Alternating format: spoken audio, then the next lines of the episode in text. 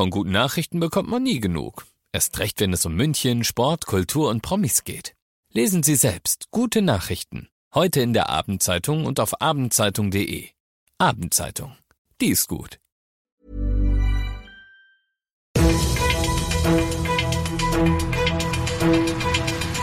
95 5 Charivari, das München Briefing, Münchens erster Nachrichtenpodcast.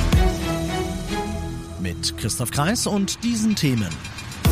Die Münchnerinnen und Münchner sprechen sich für die 155 Meter Zwillingstürme aus und der Freistaat plant eine Verkehrs-App für alles und München soll Versuchskaninchen spielen.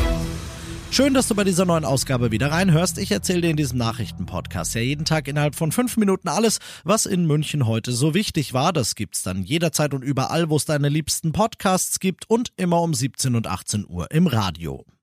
Mit Fesselballonen hatte man sogar schon mal veranschaulicht, wie hoch 155 Meter sind, damit sich alle ein Bild machen können. Seit es Pläne für ein Neubauprojekt rund um die denkmalgeschützte Paketposthalle zwischen der Arnulfstraße und dem Hirschgarten gibt, gibt es Diskussionen um zwei Türme, die dabei entstehen sollen.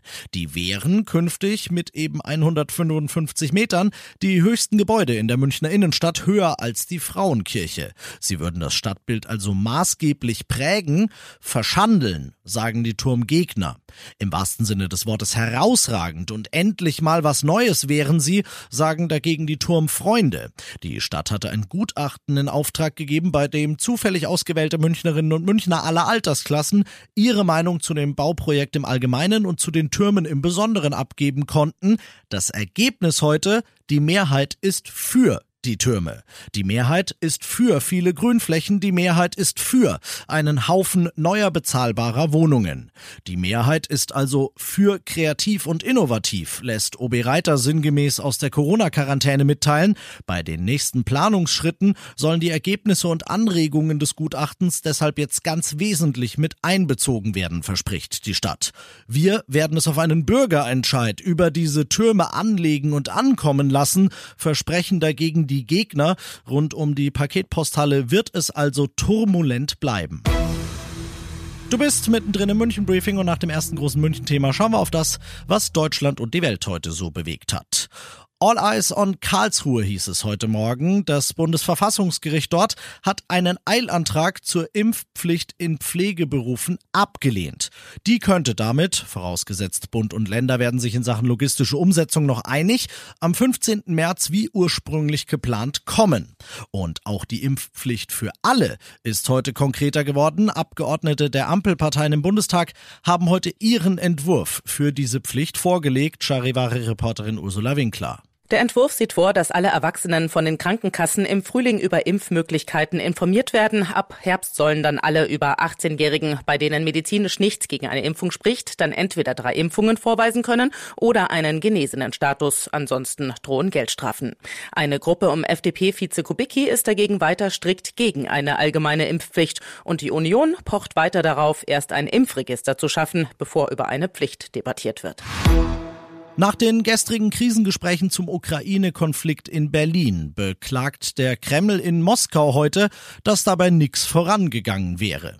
Und er gibt zu bedenken, dass Eskalationsvorwürfe angesichts des Friedensplans für den Osten der Ukraine, an den sich Kiew aus russischer Sicht gar nicht hält, doch bitte an die Regierung dort zu richten wären, statt an Moskau. Von dort berichtet Charivari-Korrespondent Ulf Mauder. Der Kreml hier in Moskau wirft den Vermittlern in Berlin und Paris vor, zu wenig Druck auf Kiew auszuüben. Die Separatisten im Donbass befürchten nun auch angesichts der Aufrüstung Kiews durch den Westen einen ukrainischen Angriff.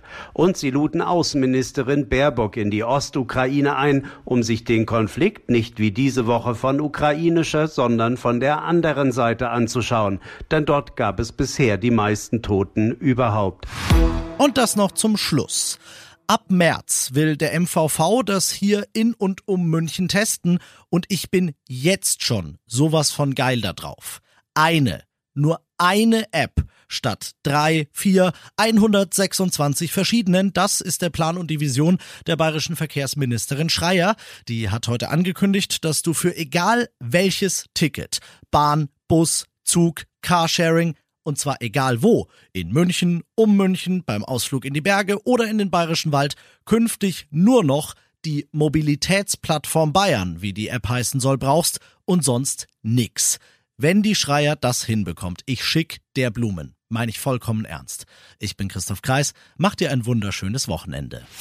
95.5 Charivari, das München Briefing, Münchens erster Nachrichtenpodcast. Die Themen des Tages aus München gibt es jeden Tag neu in diesem Podcast. Um 17 und 18 Uhr im Radio und überall da, wo es Podcasts gibt, sowie auf charivari.de.